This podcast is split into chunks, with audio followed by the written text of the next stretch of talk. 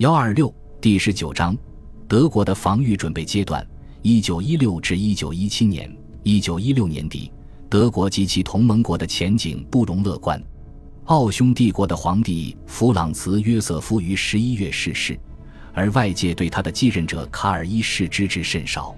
弗朗兹·康拉德·冯·赫岑多夫将军征讨意大利的军队在伊松佐河沿线溃败，而东线。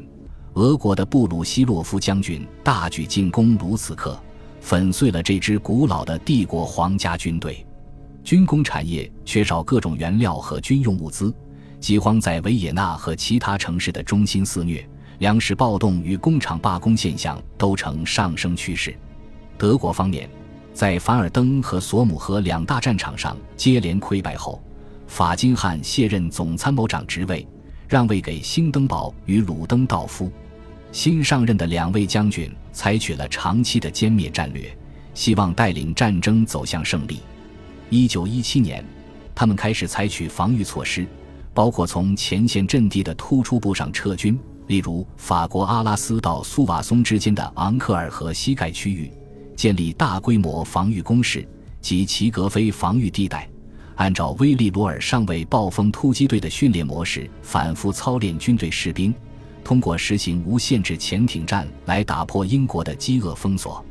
一九一六至一九一七年的无精之冬导致本国前线士兵士气低落，很快就要吃不上饭了。尽管如此，兴登堡和鲁登道夫仍然在发动工厂，动员国民，为一九一七至一九一八年的全面战争做准备。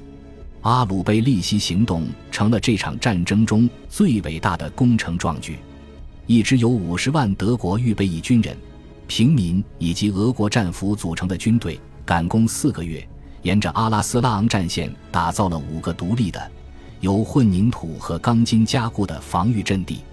鲁登道夫还记得1915年俄国在波兰实施的焦土政策，遵循这一政策，他损毁了所有遗弃的领土。这样一来，协约国只能找到一片完全荒芜的土地，机动性会大大降低。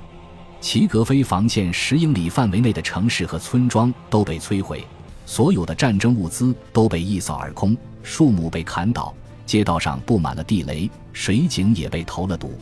鲁登道夫大胆地放弃了过去三年间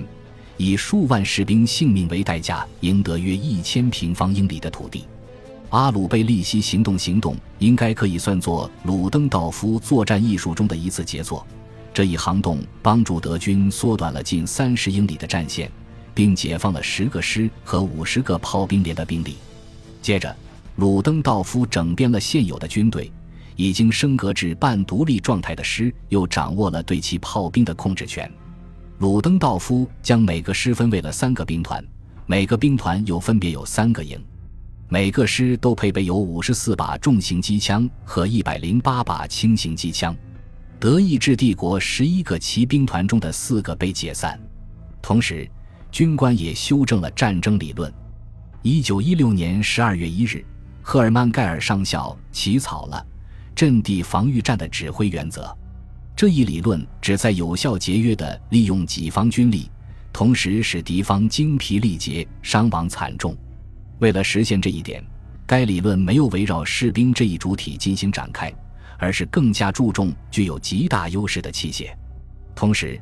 该理论主张修建纵深防御工事，也就是说，歼敌区由至少三条纵深六至八英里的防线组成。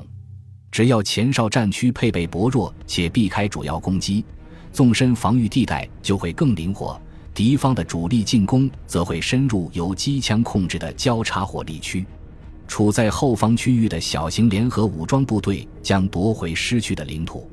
炮兵则部署在反向斜坡上，受空中侦察机的指挥，先与敌方炮兵交火，随后与敌方步兵进行交火。接着，鲁登道夫开始专注于训练恩斯特·荣格尔笔下的新式战士。所有联营的长官都就盖尔的指挥原则接受了为期一个月的指导课程。随后，他在索莱姆、瓦朗谢讷和色当为最出色、最富有远见的军官开设了特殊的战争学院。另外，鲁登道夫还创建了九个炮兵学校来训练炮兵，学习布鲁赫米勒上校发明的徐进弹幕射击战术，以此来掩护步兵向前推进。至一九一七年一月，他还为士兵们接连提供了为期四周和六周的课程，按照罗尔暴风突击队的训练模式开展训练。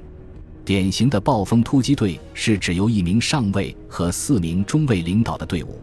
队内配有二十四把轻机枪、八门迫击炮、八门轻型迫击炮。八个火焰喷射器，四个轻型火炮群，若干重机枪、手榴弹和一个信号喇叭。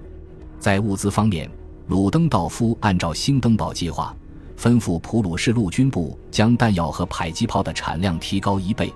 并将火炮和机枪的产量提高两倍。普鲁士陆军部实际上已经下达了这样的命令：人和马都必须尽可能多地被器械取代。预备服务法案。力求动员十七至六十岁的所有男性参军，并让女性进入工厂劳作。威廉·格勒纳将军领导建立了一个特殊的指挥部，来监督他们在全面战争中的工作。但他估计产量仅增长了百分之六十。运输车辆、煤炭、铁路战场和桥梁的不足，以及极为紧张的运输体系，都限制了产量的提高。兴登堡希望让城市青年和妇女们加入劳工营的愿望也没有实现，但是鲁登道夫和他的战士们至少勇敢地面对了1914年之前德国军队不用考虑的问题——现代工业化战争。现代工业化战争是由数百万战斗人员参与、数百万工人劳动推动的战争，这是拿破仑时代的军队和武器所不能比的。恭喜你又听完三集，欢迎点赞、留言、关注主播，主页有更多精彩内容。